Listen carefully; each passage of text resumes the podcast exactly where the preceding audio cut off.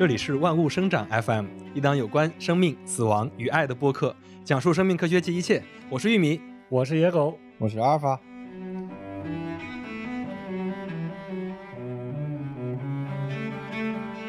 啊，开心！我们终于又三个人一块录音了，男团合体，太难得。我 我我们先进入正题，我们等会儿再聊一聊那个阿尔法最近的一些动态。好呀，就是最近其实我们想，其实这个。选题或者说这个题我们已经准备了好久了，因为什么呢？因为今年入秋以来，或者说今年八月份以来，全国各地的支原体肺炎这个是呃这个病爆发的非常多，特别是在儿童这个呃就是那个年龄段，就是五零到五岁那个年龄段，或者说刚上幼儿园那个年龄段爆发的非常多。然后最近大家应该也一定在微博热搜或者朋友圈，或者说一些呃官方媒体的那些。呃，信息里看到过说全国各地支原体肺炎爆发，包括像北京儿童医院等等这些医院的那个门诊和急诊都人数非非常的多，所以就是我们想借着这个支原体肺炎在最近比较流行这件事，我们聊一聊支原体肺炎以及它背后所相关的跟它最相关的抗生素它的治疗，以及抗生素与整个像支原体，然后包括病菌。包括细菌等等，它们之间怎么样对抗的一个逻辑？刚好我同事他们也有得这个支原体肺炎的，然后前前后后有去医院输液，杂七八糟，感觉治了得有一个月了。而且他说，好多小朋友，然后也是在那儿就会治疗周期很长。嗯，好像大家今年这个特别难难难治好。嗯，对我身边就是我那朋友圈有有一个人是他家小孩先得。然后慢慢的有传染给大人的，他也是就在朋友圈里说各种用药啊，怎么着怎么着的。嗯，其实就是就是支原体肺炎这个事儿不是新鲜事儿，但其实我们就是想想先聊一聊这个支原体肺炎它为什么会在今年爆发，然后这个也算是阿尔法的研究领域吧。就是你你可以跟我跟我们先先先先讲一讲这个为为为为什么今年会比较多，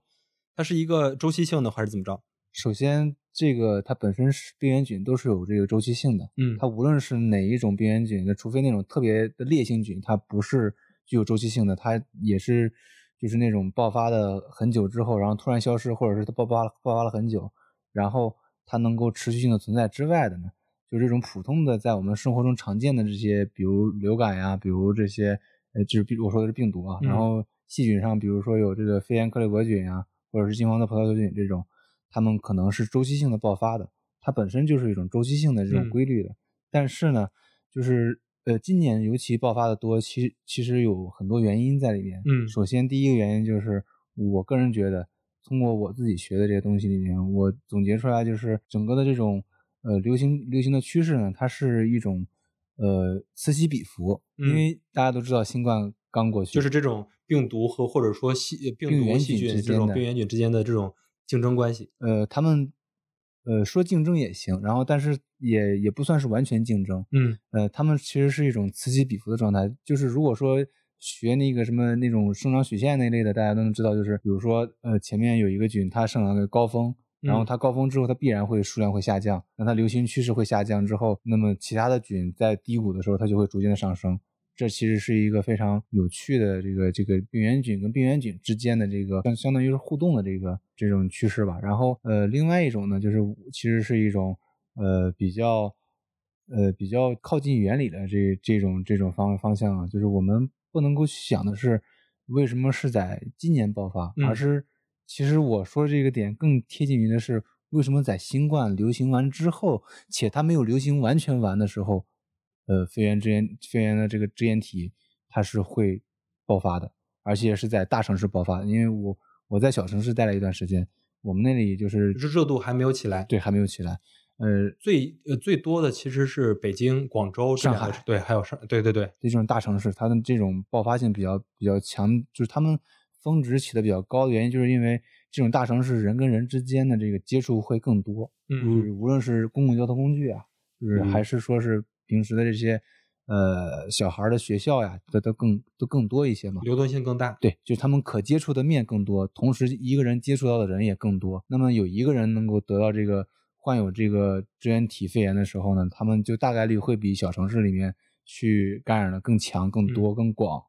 呃，除了这一点之外呢，其实我更想更想跟大家分享的是，是为什么支原体会在这个新冠的尾末尾爆发？嗯，我不知道，就是这可能这个其实咱们之前的节目聊过一期新冠病毒和其他，当时应该聊的是和流感病毒，还是说其他的一个社区传播的一个？呃，当时我忘了用的是竞争优势这个词，还是用的什么词？就是当时咱们聊过一期这个节目。对对对，我就是听众可以往前翻一翻我的一批去年的吧？对对对，是去年的。它它是一个原理嘛？就是这个和那个。呃，它你你说的是我想解释的其中的一个原理。嗯嗯。呃，一个是就是病病毒跟细菌之间，或者病毒跟支原体之间，它们大流行之间的这个互相竞争关系啊，它们是肯定是存在的。但这个呢，其实并不是一个。就是占主要原因的之一吧。嗯，然后我更想更想跟大家分享的是另外一种方向的看法。这一点呢，也是因为我们的一些基于我们的一些研究以及我所掌握的一些知识，然后我们去通过这个逻辑来分析出来的。就是这一点呢，可能是因为呃，这个和人体的这个抗原的这个驯化还有关系。嗯，那抗原抗体这个这个抗原抗体之间的这个关系，大家都知道。这我们前之前也聊过这个这个问题。那么我们刚经历过新冠，我们自己的这个身体内大量的抗体都是抗新冠的抗体。嗯，那需要跟大家科普一下的是，如果说这个呃大家都知道抗体产生抗体的细胞，呃科普一下这个科普一下这个生物知识，就是产生抗体的细胞叫 B 细胞。然后呢，这个 B 细胞在人体内它是有一定的数量的，它是只有那么多数量的 B 细胞。无论你是可能你会随着年龄的增长，它会逐渐的 B 细胞的数量可能会下降，嗯，但它一直在你体内处于一种固定存在的状态。假设这一批的，就是你现在这一批的这 B 细胞呢，它们产生的抗体都是在应付新冠的。那么支原体再入侵到你的身体内，那相当于是除了你自己除了这个天然免疫之外的一些一些手段之外呢，你你你自己的体就是这些。T T 细胞和 B 细胞的免疫呢，它可能更弱。那它它相比于往常的这种，就没有新冠病新冠新冠病毒爆发的时候，它会更弱更弱一些。然后它就能更强的在你的身体内传播，它就能致病性更强。这是其中一点。当然还有一点，就是因为呃支原体的突变进化嘛，然后它可能会逃逃避这个我们现在所要所用的这些药物，还有这些。大方向的药物吗？药物我们等会儿再讲。其实刚才阿尔法讲了一个非常有趣的一个点，其实可能也是最近很多媒体没有关注到的。其实他讲的其实是外部世界这个病菌之间在竞争，然后你的身体内部其实也是在竞争，在驯化。对对对，驯化自己的细胞。没错，就相当于你这你这些抗体本来已经很累了，在应付新冠这个事儿。对，然后完了之后。呃，就是他可能没有自顾不暇，或者说他他忙的太忙了，天天加班，对 九九六，对，就相当于是，呃，我们身体先在这个应急的状态下，因为我们已经经历了这个 COVID-19 这么多年了，呃，不夸张的说，三年是有的。然后可能身体内我们逐渐的，就是社会上的这种初衷，也是想让我们的人体的身，就身体内的这种呃免疫啊，去铸铸造出。一堵只能说一一堵墙吧，然后但是呢，这堵墙它不是不透风的墙，这堵墙呢，可能在呃前面是这个新冠病毒的时候，它非常好使，但是当来的人不是新冠病毒，敲门的人是支原体，他就觉得他可能好像是好的，嗯，就会把它放进来，然后这样一来二去，支原体就会大量的在人体内繁殖，然后就会在人人和人之间传播。然后这一点，呃，首先呢，就是支原体传播在小孩的这个，就是儿童的这种四到六岁的这种这种群体内，它可能是呃相对较多的。那么呢，因为我们的这个人体的免疫力是有限的，大家都在应付这个新冠病毒。那么成人的还有流感，其实刚刚过去也是流感季。对对对，然后呃这些更多的是在应付这些病毒。那么他们他们没有精力去再去抽出一些时间去驯化出一批能够去。抵御支原体的，嗯，这一类的这种免疫，然后因此呢，就是支原体就就就是直接在这个季节对爆发了，对对对对，因因为最近身边得这个病的人还是挺多的，就是反正能从朋友圈、从微博上看到挺多的，呃，就是我们在那儿说了这个原因之后，我们等会儿会讲他的用药啊，然后怎么着的，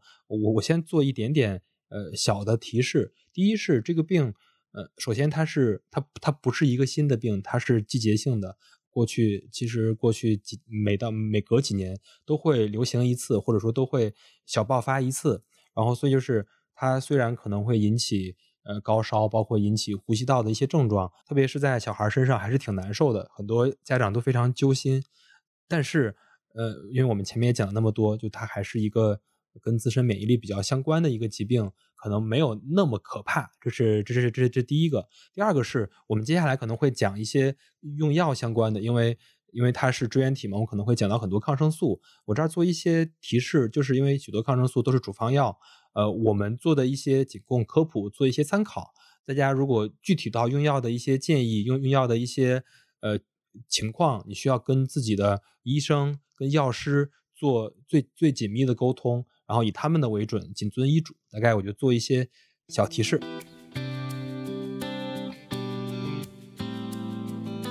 那然后我们就来讲一讲吧，因为既然我们说到了它是支原体，我们也说到了我们人类怎么对抗它。其实人类对抗支原体肺炎也好，或者说对抗这些呃跟这个病比较类似的一些疾病，最重要的药物就是抗生素的使用。然后包括抗生素的使用，最近其实有关这个支原体肺炎也发生了一些比比较普遍的现象，就就是很多治疗这个病呃指南首推的这些药可能没有之前那么管用了。然后很多家长也都在反映这些这些情况，就是它整个病菌的耐药性可能可能比以往更强了一些。对对，虽然这个支原体它只有两个亚型嘛，就是嗯两个大的亚型，但是亚型之间呢，它有很多的小的分支。嗯，这些小的分支呢，在不同的城市里面的流行可能是不同的啊。这我就是这个是我没有去查详细的资料来看，嗯但是依据历史经验来说，它是这样的，就是它会在人人体内呃边复制，然后边就是边就是增殖，然后边突变，这是一个一个非常正常的现象。呃，那么大量的这个这对支原体有效的这种抗生素，在这个大量的这种大城市内的人群中，在滥用的情况下，那么它很容易就是给这个支原体造成一定的高压，在这高压下，支原体为了生存，就肯定会突变嘛。没错，其实是什么意思呢？就是呃，因为支原体肺炎这个病，或者说对抗这种病菌首首推的，或者说指南在过去首推的药物，呃，对于儿童来说一直是阿奇霉素。嗯然后阿奇霉素这个其实前几天就是我我因为我们录的是呃十月二十三号，然后在前面几天阿奇霉素上了热搜第一名，上了整整一天，其实就是这个药的使用在很多人身上，就或者说很多小孩身上不管用了，然后大家都在讨论这个呃支原体肺炎的这个耐药性的这个讨论，并且很奇特或者说比较反直觉的一个点是，假如说这个小孩儿，就他们家的小孩从来没有用过抗生素，或者说他从生下来之后还没有使用过抗生素，但是他们这个城市所流行的这个肺炎支原体，它已经是呃抗，就是已经是具有耐药性的话，那他的小孩感染了之后，他来使用阿奇霉素，其实也是会有耐药性的。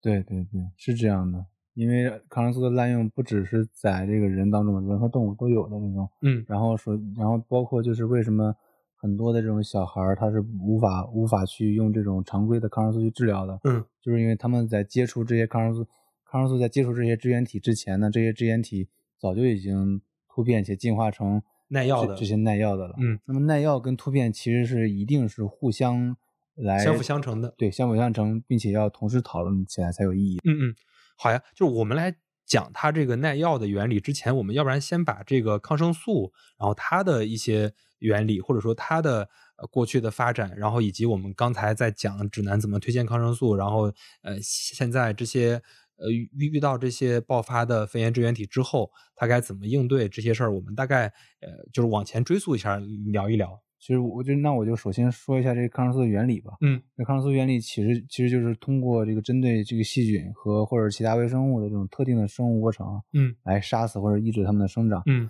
那么整个的这种大的方向呢，可能就分为四个方向，比如说细胞壁的抑制，嗯比如说蛋白合成的抑制，还有这种呃核酸合成的这种抑制，以及对细胞膜的直接破坏的作用。嗯，然后稍微总结一下，其实就是抗生素它的最主要的原理就是它针对呃，无论是细，就是无论各种病菌，包括支原体在内的各种病菌，它的细胞或者说它的生物特性，它的生长过程中，然后通过抗生素来阻来阻断或者说来破坏它的某一个生物结构，像刚才讲的，无论是细胞膜、细胞壁，还是说细胞核等等等等，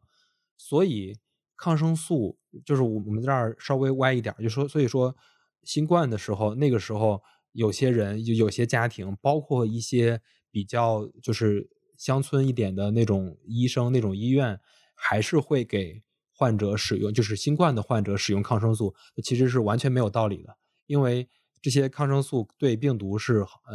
几乎是没有太多作用的。对，但是假设如果说呃，它既是新冠，然后又又有有有一些。对对，那个时候它是合理的，但是如果说是他被诊，就比如说这个人他刚在乡村内被诊被诊断成新冠，他立刻又就用抗生素，这这完全没有理由。对对，其实是没有逻辑的。对，但在后期的时候，比如说你的新冠快好的时候，但是一些细菌呀，它突然出现之后，然后你还有合并感染的话，用抗生素其实在医生的指导下是合理的，嗯，这个还是可以被接受的。嗯，然后其实刚才阿尔法讲了，就是其实抗生素它它的原理是基于。病菌的整个结构的不同，它来破坏各种各样的病菌。其实，因为抗生素我们用的很多，包括我我们日常听到的也很多，阿莫西林、什么青霉素、红霉素、罗红霉素、阿奇霉素，什么什么，就这些药，在包括头孢等等这些药，在我们日常生活中是我们非常常见的药。但其实对于大多数人来说，他们对这些药该在什么时候用，或者说。呃，或者说就是什么时候该用这种抗生素和什么时候该用那种抗生素，其实是有一些认知不清晰的。这就是我我们接下来会把这个我们常见的那些我们耳熟能详的那些抗生素的名字，稍微根据它的原理给它分一个类。可能我们分的没有那么细致啊，就是比如说我们我们不可能拿着这个这个这个药物药物的这个药物学的这个书来给大家分类。那么就大简单的给大家介绍一下整个的这个抗生素。大致我们可以大概的分为七类啊。嗯，那第一类是这个贝塔内酰胺类抗生素。嗯，呃，里面青霉素就是。对对对，青霉素和头孢，嗯，这些都是这些最最最广泛的，其实就用于这种上呼吸道感染嘛，喉咙感染这种喉咙痛，大家都知道喉咙疼的话就会吃一些头孢或者是青霉素，青霉素过敏就吃头孢，头孢头孢过敏就吃青霉素。对对对，对，然后然后这个。后面就是还有呃四环素类抗生素，四环素就是基本上是在临床上用的比较多。比如说你拉肚子，最常见的就是拉肚子，你拉肚子拉就是拉的特别厉害的话，就会被就就被拉拉去医院去看嘛。嗯。然后可能大概率是痢疾，如果是痢疾的情况下呢，就大概率会给你用四环素。嗯。呃，后面还有这个第三种是。呃，这个氨基糖苷类的抗生素啊，嗯，氨基糖苷类的抗生素也是在临床上比较常用的一类，就是就是庆大霉素嘛，大家都可能也也听过。这种就是一般情况下在肺炎的情况下会用。它这种比较严重的一些疾病可能才会用。因为这种它一般会只会在临床上用，它不会给你让你去吃药，给你开处方这样开，一般是不会的。嗯。那么后面还有一些第四种是呃喹诺酮类的抗生素。这里面我们也是特别熟悉的，应该是这个氧氟沙星。没错，这个，并且这一次我们等会儿会来讲到这个氧氟沙星啊，就是喹诺酮类的抗生素，在这一次支原体肺炎爆发的过程中的一些用药的医生的一些用药的建议。嗯，对，呃，它在支原体肺炎之中的这个用药呢，它是被提示过的，但是呢，其实这个药对于泌尿道的这个感染其实是非常有效的治疗的一种药物。那么第第五种是这个大环内酯类的抗生素，就是我们最常最常最常见的就是红霉素。就是我我我我就是我们家里人，就是如果说呃皮肤破损了呀，或者是皮肤外面有一些感染的情况呀，那么首先都会选用红霉素就涂一些，而且很便宜嘛，这种在药店大家都能买到。呃，第六种是磺胺类药物，就是磺胺类的这种抗生素，也是治疗这个尿路感染，尤其是治疗这个肺部的这个肺结核也是特别有效的。然后。第七种其实就是抗生素的这种，也不算是一类吧，就是第七种是属于我们自己所有的这种抗生素在临床上结合不同的情况去不同的组合产生的一种联合用药，可以说是用英文说就 cocktail 嘛，就是就是一种一种鸡尾酒疗法吧。嗯，对。其实刚才就是我们大概的把这个抗生素的分类大概讲了一讲，其实它的日常的用药还是我刚才讲的，可能还是需要我们根据自身的这个疾病的情况，然后谨遵医嘱的建议来使用这些药。但是我们对它，我们那个经常能听到的这些抗生素有一个呃比较简单的认知之后，你大概就能知道是怎么回事儿。然后我们就来好好的聊一聊这个抗生素跟它的耐药性这个问题，然后以及包括到这一次支原体肺炎过程中，因为耐药性产产生的一些影响吧。其实像刚才阿尔法讲的，呃，这个抗生素的耐药性不光是就是人类在发明抗生素其实是上个世纪的事儿了。一九二八年，就是上世纪就还在打仗期间，呃，那个时候发明了抗生素之后，然后并且被大家。奉为当时的神药，就是各种的用于各种场景的，特别是一些外伤，就是在这个抗生素出现之前，一些外伤的感染之后，很可能都是危及生命的。但是有了抗生素之后，呃，这个疾病就比较容易的被治愈。然后后面的一步步的发展，对我纠正一下，就是其实我们不是发明了抗生素，我们其实发现了抗生素，因为它本来。最初的就是被在这个在这个青霉素里青霉青霉菌里面找到了这个青霉素嘛，嗯嗯，它其实就是一个抗生素最初始的这种发现。但是当然在后来的情况下，我们就会人类会大大量的合成一些没错抗生素来做嘛。对，其实刚才阿尔法讲的就是抗生素，它就是如果用另外一种分类方式的话，它其实就是一种是生物提取类的，对，一种是化学合成类的，对对对。然后后面还有一些就是广谱类的，嗯。然后我就接着说啊，就接着就是。我我们现在一提到耐药性的时候，我们经常会说，是因为我们的就是人类用了太多的抗生素，呃，当然都是人类在用这些抗生素。我我指的是，其实它不光是我们每个人吃下去的，或者说注射进去的抗生素导致的这些耐药性，其实在我们这个生活中，或者说我们身边，抗生素使用量更大更大的，其实是在动物身上。这个这部分，我觉得要不然请。野哥讲一下，我差点叫狗狗。我我我也觉得，我也觉得野哥在这方面特别有发言权。就是其实，呃，就是我在这儿，就是大概垫几句。就比比如说，其实我们现在呃去超市买鸡蛋，经常能看到什么无抗蛋，然后买鸡，然后就就有那种无抗鸡。其实都是因为近些年因为抗生素使用的过多之后，人们发现了这个问题，然后越来越的。呃，注意在动物，在特别是一些畜牧业上，然后减少使用抗生素。就像刚才说的，最早大家发现这个青霉素也是在战争这种比较恶劣的环境下。然后目前的话，整个在尤其是在动物上，然后在这种集约化的养殖的这种过程当中，经常性的就是尤其是在国内啊，它动物福利可能不那么讲究，它会导致这整个。整个动物的生长的这个环境比较拥挤，然后卫生条件可能也相对差一点，所以它它就非常容易被各种病菌给感染。然后那那那那就抗生素是对抗这些病菌最有效的途径了，就是我可以预防某种动物疾病。还有一个因素是因为它可以促促使它的生长，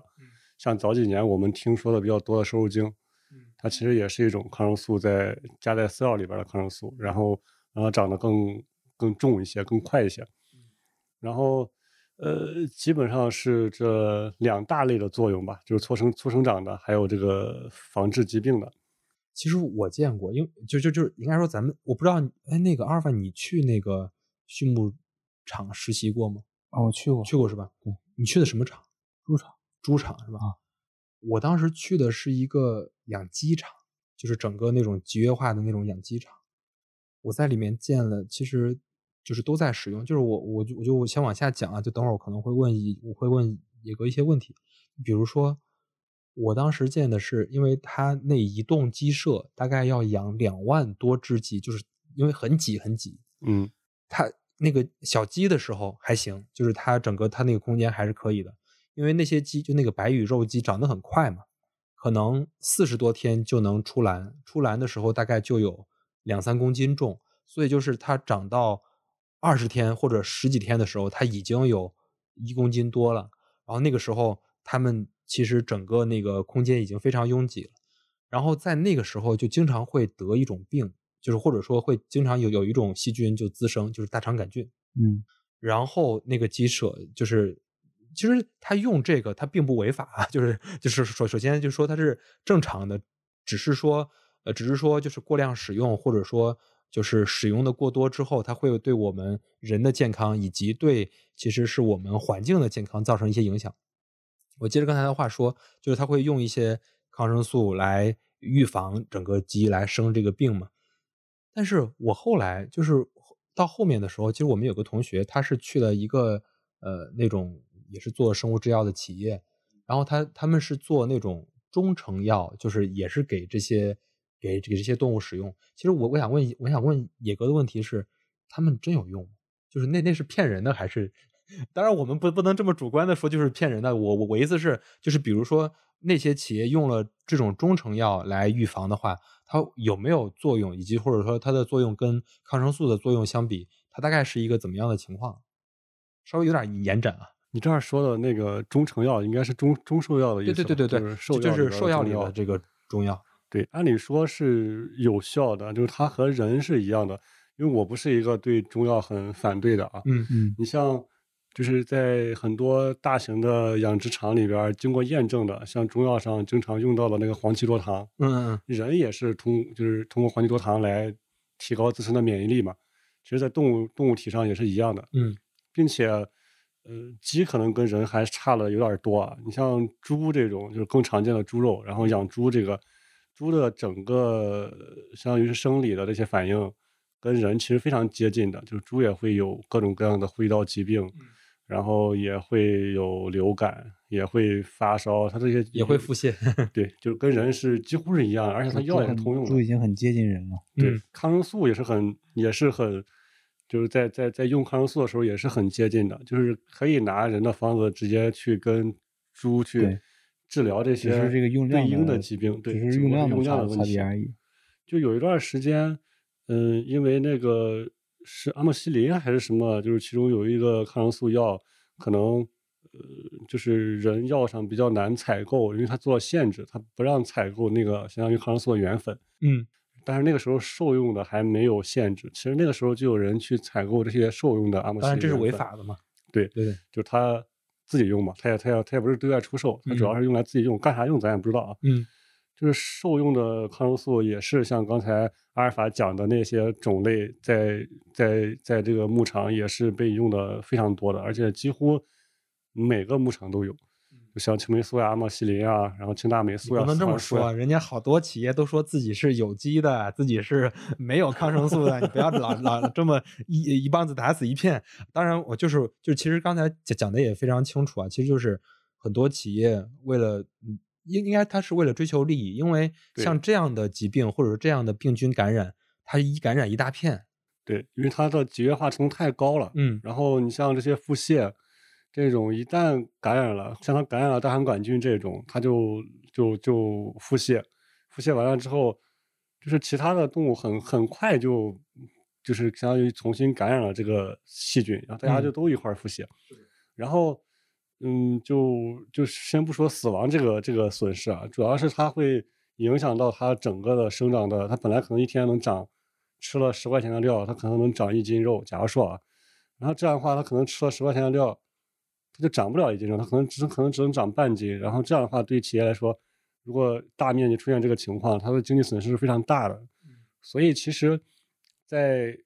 在在养殖场里边用抗生素，只要不是滥用啊，其实是国家其实并没有特别反对。嗯。没错，就是就像我们刚才讲的，就是就是这些企业用抗生素，就是我们讲的，人家是合法合规在用。但是我们今天毕竟是在讨论抗生素和它的耐药性，其实我们更多的是站在动物福利和人的福利的角度来讲。就是什么意思呢？就是假如说我我们现在能让这些动物它能有更好的生存环境，然后以及我们没有那么。就是就假如说我们的现在的生活条件更好一些，然后能给他们更多生长的时间和更多的空间来生长的话，其实它抗生素使用的呃量或者说需要使用的呃条件就会少很多，然后它反向就会来影响我们人的这个健康。其实就像我们刚才讲的，为为什么这些这些病菌会有产生耐药性？除了人在使用抗生素以外，然后。这些动物使用抗生素也是其中最重要的一个因素嘛，所以我们聊到这儿了。那我们要不然就是接下来聊一聊这个抗生素跟这个病菌它之间的这种相辅相成、相爱也也不能叫相爱相杀，但是就是它它它的它其实就是一个此消彼长，它的一它是一种战争，一种对抗的其实是一种，就是可以理解为军备竞赛吧。是的是的，对，就是我我要比你更强，然后你比我更强，我再比你更强。就是早年间就是自然产生的这种抗生素，像青霉素，它是不是也算是自然界里边存在的这种抗生素类的病菌？呃，不是，它是它是细菌的分泌物的细菌的代谢产物，就是其实就是古人说的好嘛，就一物降一物嘛，对对对，其实就是这个道理。阴阴阳的阴阳相克的那个道理。不是不是你 不是你别给我整唯物一点，我们这期很科学的呃，，不是不是不是这个不是这个玉米，就是你知道野野狗一说这个，因为因为今天我正好去不是跟我的那个呃老师以及师兄师姐聊天嘛，你一说阴阳，你知道我就想起一个特别那个什么的人物啊，就是就是我们圈子里有一个特别大的大佬，就是特别特别厉害的大佬。这个一说医学圈子里特别特别厉害的大佬，我觉得大家都能猜出来几个，我就不说是谁。如果理解的肯定知道是谁。然后这个人他每次去重要的场合讲东西的时候，一定会讲他自己的研究里面的阴和阳。然后他会他会把阴阳带入他自己的研究里面，然后就会去叙说他自己的宇宙。你刚才一说这个，我就没有忍住。我盲猜樊代明，呃，不不不不不是，就跟跟我们有，就是我就是我们的这个这个这这这这这一茬里面的啊这个这个 college 里面，行行行，那我就因为确实猜了，因为确实是这样啊。你看，就是每一种不管是病毒也好，细菌也好，它其实第一个能对它产生抑制作用的这个药物，都是来自于自然界里边存在的，而不是人类很少有人类直接合成的。对其实人们就是后面人类合成抗生素，它的呃，其实主要分成几部分。第一部分是能发现它的这个化学结构，然后人能合成，然后另外一部分就是我们做个广谱的抗生素，就是相当于就是它这个抗生素它能相当于是我们理解了它们的这个原理，然后知道它的整个的这个化学结构之后，我们再去去拓展优化的，就相相当于就是这个东西虽然不是我们发明的，但是当我们发现了青霉素之后，我们后面不不断的优化抗生素。对不断的拓展它，让它使它去更有效果以及更广谱，嗯能治能对抗更多的病菌，大概就是这样。那么耐药性其实就是指呃细菌和病原体以及其他微生物对这个抗生素和或者是其他的这种药物产生的抵抗能力。嗯整体来说呢，就是这个耐药性其实是很多原因导致的。嗯我们大致的可以归结于呃这个病菌的病原菌的基因突变。嗯和这个抗生素的这个这个过度的滥用和使用，呃，但是呢，其实这两点也是相辅相成的，就是它嗯们其实就是刚才 野狗说的阴阳，就是它基因突变了，然后它它它过度的被使用和滥用，导致了这个过度的去压榨这个病原菌，然后嗯使它去加速它的突变和生长，让它去变成一种能够存活下来的状态，那么它就要基因突变，没错，它其实是一个相辅相成的事情。就是我们从这个微观往宏观拉一点，我稍微就是解释一下这个事儿，大家就比较好理解。就像我、嗯我们这个栏目第一期聊了，我们第二期还是第一期，我们聊了这个人类起源的事儿。就是就是，如果把它看成一个人的话，人通过呃就是数十万年的时间，然后他不断的来做这个进化，或者说它其实就是基因突变的过程。但是把它放到微观的话，这些支原体也好，还是这些细菌、这些病菌也好，它们因为繁殖的速度非常快，它们也在进行相同的过程。对对对，它们只是缩短了这个过程。比如说，我们是几十万年，可能嗯他们是十几年，或者说几十年。这这本来其实是他们的一种呃缺点，生存之就是它本来是就是本来就是我们从这个生物进化的这个模式上来讲，其实这一点就是他们无法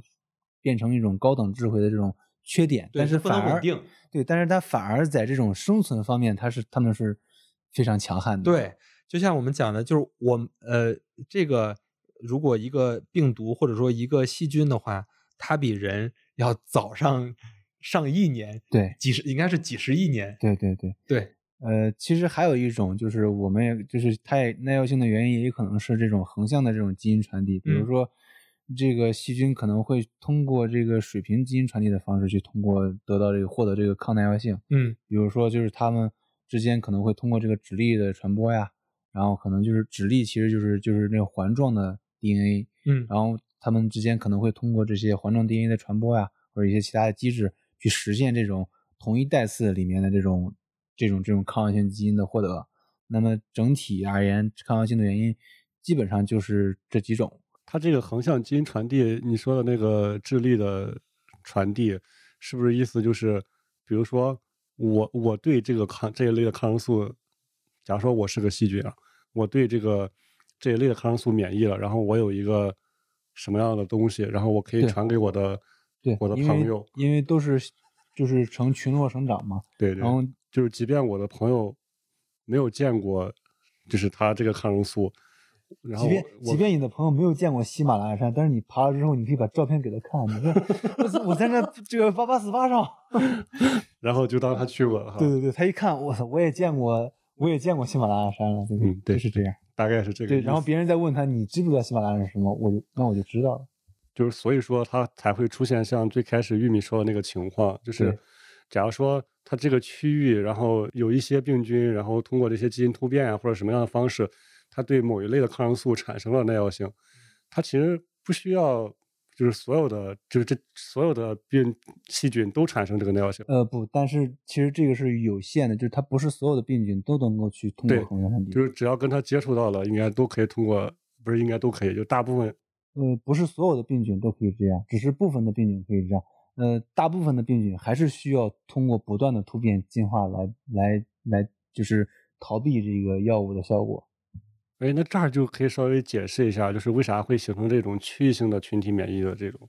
对对对，这是一种，也是一种原因之一了。然后其实就是常见的，因为在支原体肺炎之前，呃，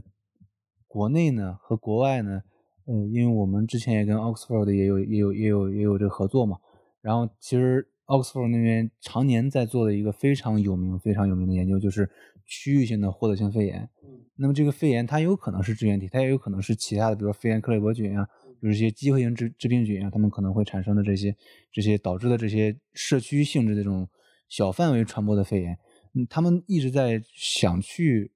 呃找到一种这种区域性获得性肺炎的这种传播的趋势和传播的周期以及它传播的原理。那么整体还是没有找到一个非常非常呃能够串下来的这种逻辑，但是基本上也可以，就是他们得出来的结论也是是因为区域性的这种传播呢，也是因为某一种病菌在突变到一定的瓶颈之后，它突破了这个瓶颈，那么它就会呃瞬时间的在某一个小小小范围的区域，呃出现了这种区域性的传播的产生了肺炎。那么我我觉得这个支原体的这个这次爆发呢，也可以类似于这种现象。那么它只不过是比比那种区域性获得性肺炎更强悍而已。嗯。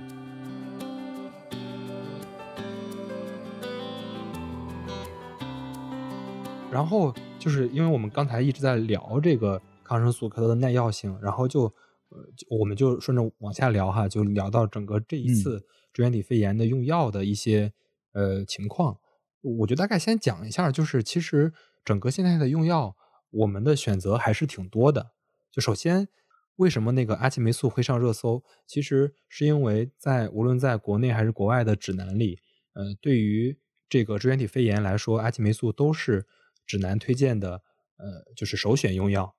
呃，特别是对于儿童来说，因为其他的，呃就是因为阿奇霉素它其实是这个。大环内酯类抗生素嘛，嗯大环内酯类抗生素就是它的对于整个这个支原体肺炎的这个作用还是非常明显的，所以就是我们会首选的推荐来使用这个药。但是其实前几天上热搜的那个事儿是，很多人就包括大人还是小孩儿，嗯。发现这个用阿奇霉素没用，因为阿奇霉素它通常的治疗周期是一般是先用三天，然后停四天，然后再用三天，就大概就是十七十二小时治疗法则。对对对，就相当于就是整个十天的一个周期。嗯然后很多小孩儿呃用了十天，用了这一个周期之后还没有退烧，嗯然后或者说整个这个情况还是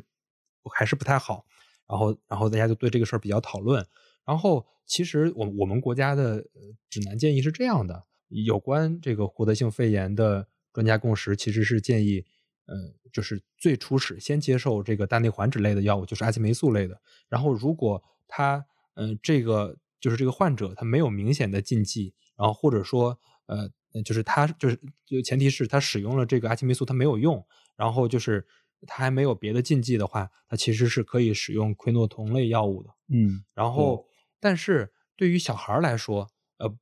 包括还有其他的，包括包括还有那个嗯呃多西环素等等等等嗯这些药，但是对于小孩儿来说，呃刚才讲的那个，无论是喹诺酮类药，还是说这个多西环素这些，它对小孩儿的呃不良反应是比较明显的。所所以对于小孩儿来说，还是非常就是就是指南里还是这些医生们他们的共识都是会首首先来推荐使用阿奇霉素，然后如果这个使用的过程中发现这小孩儿完全没有作用，他一他一直还是在发热的话，嗯。然后这个医生可以选择超说明书用药，就是会推荐他其他的药，但是超说明书用药的前提是需要这个呃，就是跟家属知知情同意，相当于就是、就是这个病他超说明书用药了，就是他可能需要承担一定的风险。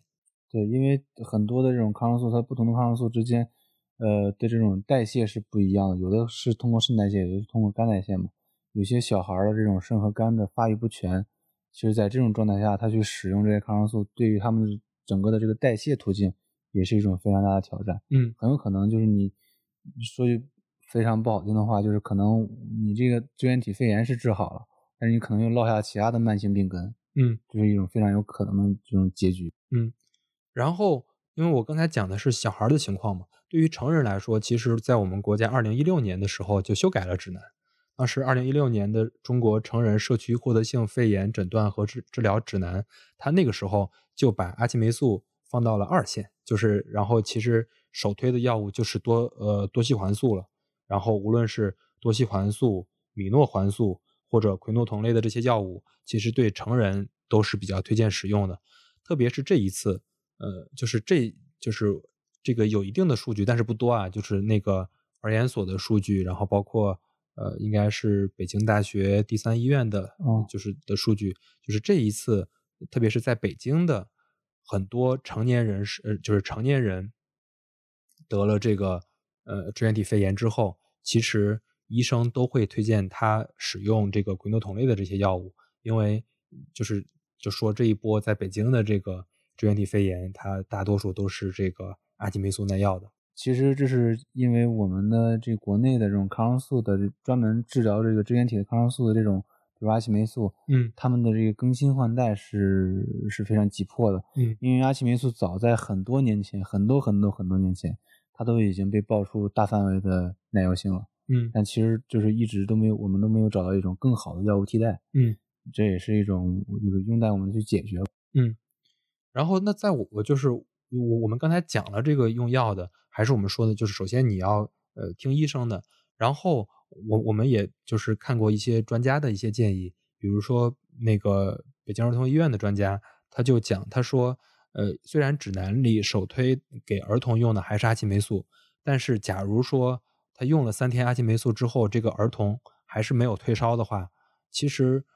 我们在这儿就可以建议他的家长可以跟医生沟通一下，就是比如说在北京、上海、广州这些大城市，呃，这些医生可能还是对这些新的这些医疗知识是比较呃，就是更新比较快的。但是，一些小城市或者说一些基层地区，假如说那个你可以跟医生沟通沟通，就说这个三天用了这个阿奇霉素，就是首先它是这个支原体肺炎啊，然后用了三天阿奇霉素还没有效果，其实就可以让家长跟医生沟通沟通，看看能不能换一种抗生素来使用。当然，也可以跟医生沟通清楚，就是如果是这个超说明书用药的话，嗯我我会来做这个呃知情同意的这个签字，然后这样的话可能会会对你好一点，然后可能也会让你没那么心急。就整个它的这个治疗就是用抗生素，只不过用这种抗生素还是那种抗生素。对，但其实更就是我个人觉得更好的一种方式是，呃，比如说在那种条件允许的这种大型医院，当然在小城市可能是不太能实现。嗯，在稍微大一点的城市的这种三甲医院里面，可以做那种细菌培养或者支原体培养。嗯然后在做这种细菌培养的时候，它就可以通过药筛就直其实很很快的嗯就能够把这个药物筛选出来，就是你现在患有的这种这种病菌，它到底哪一种抗生素对它最有效？这一其实一次性就能出来，只是说这个花费以及这个这个条件限制相对来说对小城市不太友好。但是在大城市，如果说呃孩您的孩子就是比如说您的孩子可能用了三天抗生素没有太就没有明显的效果，那么我觉得医院你肯定也会给您建议说要不要去换药，然后在这个时候是不是可以去做一种这种细菌的这种耐药性培养，对，这种也是一种非常好的解决方案之一。没错，就刚才那个阿尔法讲的非常对，就像我刚才讲的，就是他用了三天没用之后，他可以去做一个耐药性实验，就是就相当于就是证明，如果确实是耐药的话，那它其实就可以换，就是跟医生耐药性实验的同时，它也会，呃，其实就是就是在我们这种做实验的打工仔里面来看的话，就是一个板子，它可能有很多个孔，它其实很方便，就一次性就做完了。它大概比如说一个孔加的是那个阿奇霉素，然后其他的孔就可以。来去用一些不同的抗生素去测试，看哪个抗生素对它的这个杀灭的效果更好。那么其实，在经过不用经过七十二小时，其实二十四小时就能看出来效果了。那么后续的也可以去呃以此为依据嘛，然后来去更换这种抗生素的使用。其实，在大城市的更多的这种呃更前卫的一些，就是更更更信赖这些实验条件的这些大医院里面，其实更推崇这种方法。嗯。然后另外我就多说一句，就比如说，可能有些家长就可能比较不理解，呃，就是这个医生用三天停四天这个方式，就是这个方式是非常普遍且非常正确的方式。呃，如果你用了三天，然后没有退烧，你你你继续使用，也对孩子没有任何的帮助。说实话，对，对因为你整个这个方案，你不要就是去质疑，或者说你自己去就是刻意的更改这个方案。嗯，对。其实我还是想问一下阿尔法，就比如说我突然更换了一个呃抗生素吧，就不不同种类的抗生素，它会不会产生一些副作用？呃，会的，因为你你需要就是先等前一种你使用的抗生素代谢完之后，你再去用第二种才行。如果你在它没有代谢完之前，你就使用了第二种抗生素的话，就很有可能会让你的身体的就是产生的不适更强烈。因为它的代谢可能同时加重你自己的脏器的这种代谢的负担，嗯，你的慢慢这样就是一次可能还好，但是你如果长期以往的话，你的这个器官就会累积的出现慢性炎症或者慢性的损伤，最终这个东西，这个你的器官就会衰竭嘛，就是这是非常常见的一种事情。然后另外，就刚才提到副作用，其实是这样。因为这些抗生素，我们不是说是新发现的，就是新新发现，或者说这些药其实已经用了很久了，他们的不良反应其实是很明确的，就是因为临床上已经用了很多了。特别是像比如说像刚才说，为为什么就是儿童还是手推阿奇霉素，其实成人已经不手推阿奇霉素了。最主要原因就是因为那些喹诺酮类的这些抗生素，它有它有对骨骼发育的一些可能的不良反应，所以就是它就。不不太推荐给儿童，就是首推来用这个。然后就是刚才野哥说的，他那个更换使用或者说联合使用这些情况，医生都有很充足的经验，因为这个药它已经是很久的药了。嗯，那我那我再拉回一点，就是这个抗生素跟细菌之间的这个这个军备竞赛吧。你看，像嗯，我印象当中就是青霉素这个。这个抗生素这一类的抗生素吧，或者说这一个抗生素，它好像已经好多年了，几十年了，然后它好像一直效果都都还行。就是其实好多这个对付这些细菌啊，或者是炎症啊，大家还是首选啊。如果你不过敏的话，肯定还是首选还是青霉素。那是不是说这种自然条件下它合成的或者自然生成的这种，会比你后来这些呃化学合成的它的？效果会更好一些，或者或者是它对细菌的这个作用会更更稳定一些。不是，就是这个其实是一种错觉，只能说是，或者说他这个假设其实是就是就是人的这种直觉反应。对对对，就比如说他说，就比如说刚才野哥说说这个青霉素，它一直对这个它的对应的。病菌很有效，其实也不是。其实它对应的那些病菌，它也在基因突变，对，以及产生对青霉素的耐药性。对，其实青霉素已经改善改良了很多代了。然后，呃，包括青霉素在内的，就是这种这种抗生素类的，他们很多的抗抗生素里面发现了很多很多的耐药性，只是说他们在不断的更新换代，然后他们在不断的去让它不去适应。那么还有一种非常有趣的现象，也也跟大家分享一下，就比如说这个病菌啊，它可能经历了一轮的这个基因突变之后，它又变回来了。嗯，就它不能说完全的变回来了，嗯，但它的主要的这种耐药性它消失了，它就会变回最初的那个它。然后当你用这些什么三代、什么四代抗生素没有用的时候，哎，你回去用回第一代，用回第一代，哎，怎么很很好用？这种现象我我们也见过这种这种现象。其实 我我我我做一个假设，是不是因为它太简单了，它的整个这个结构太简单了，变来变去可能就是那那那些。结构在变，然后可能就是不能说它的结构太简单，只能说它的那种关键部位太少了。嗯，就是它就那么几个关键部位，那么它在变来变去，它又回来了。没，是的，是的。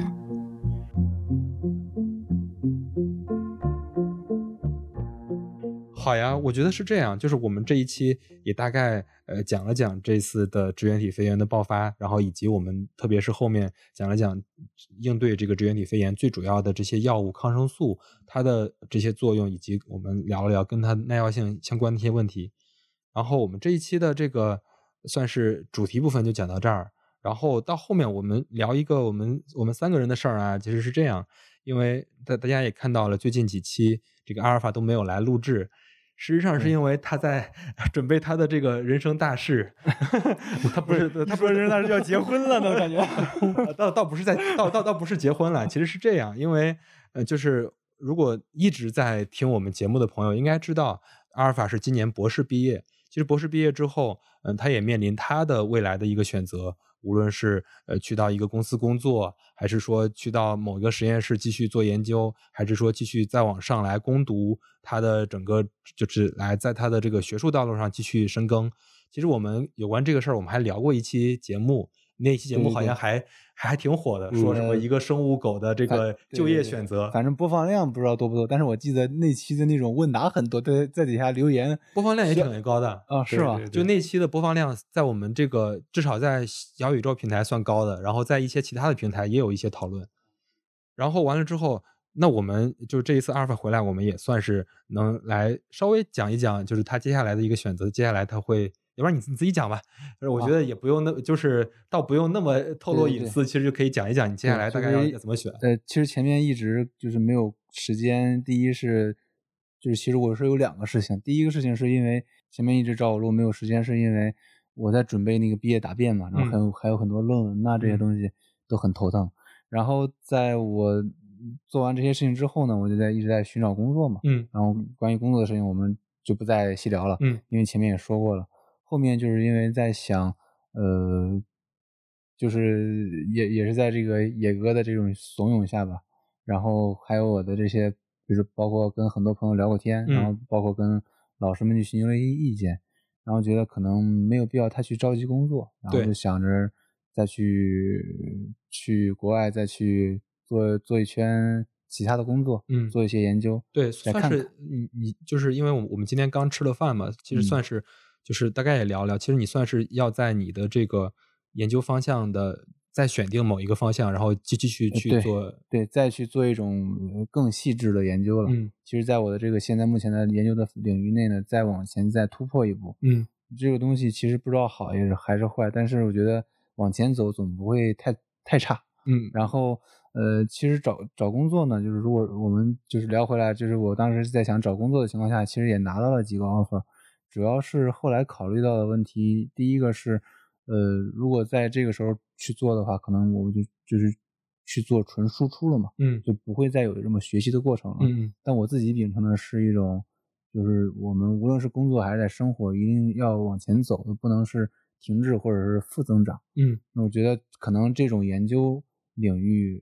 来讲的话，更更为重要，所以我就想了想，仔细思考一下，然后跟。一些老师呀、老板啊去聊了一圈，然后就就觉得还是要再去做一做研究。嗯，然后当然后面的话，呃，等我去了外面之后呢，完了我们也会定时的一起更新，只不过就是当时他们是晚上，我是白天而已。嗯，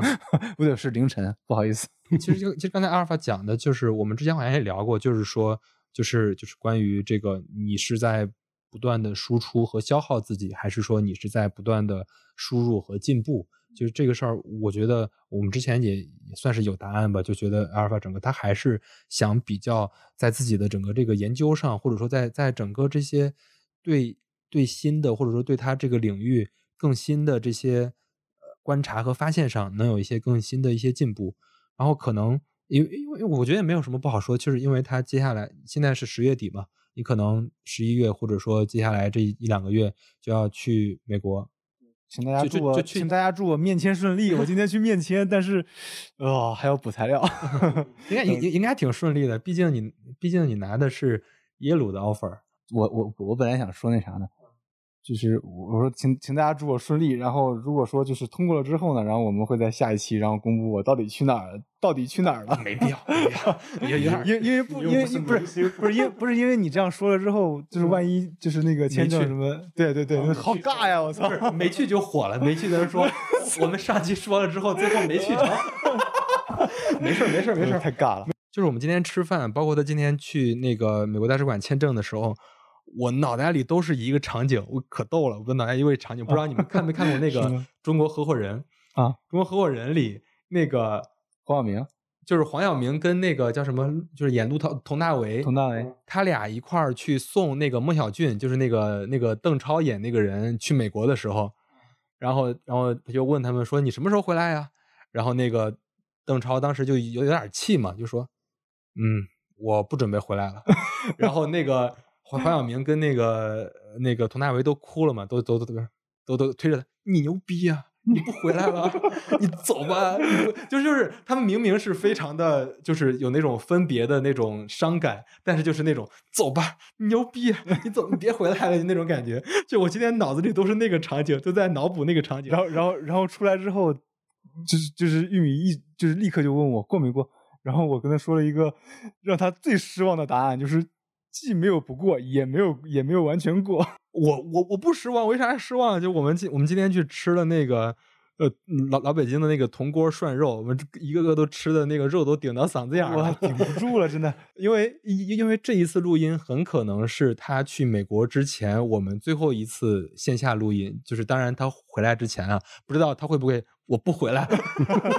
那不会，那不会。我我今天还专门特意问了一下，他这个签证应该只有五年，对我我要引用一下，人家这种的就是他可以续签这种是会比不光续签，比如说人家那个就是无论是大学要他，还是说就某个公司要他，他们的签证续签太容易了。续签的话其实就是续临时绿卡嘛。对对对，然后就是就是就是你你你们说这些的话，我就想引用一下今天我我跟签证官说的话，就是嗯我的计划是回国。